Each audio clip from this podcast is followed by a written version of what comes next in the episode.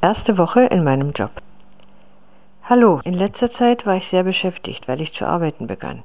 Es ist sehr schwierig für mich und ich arbeite hart. Normalerweise gehe ich sehr früh zur Arbeit und beende sie später als andere. Ich arbeite auch zu Ostern. Ich bekomme Aufgaben, die ich reparieren muss. Ich bin kein Entwickler, sondern Debugger. Das bedeutet, dass ich Fehler in Skripts reparieren muss, die zuvor andere Programmierer gemacht haben, als sie die Applikation entwickelten.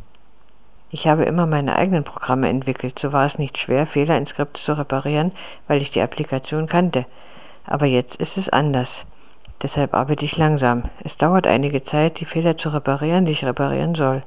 Es wird einige Zeit dauern, bis ich mich daran gewöhnt habe.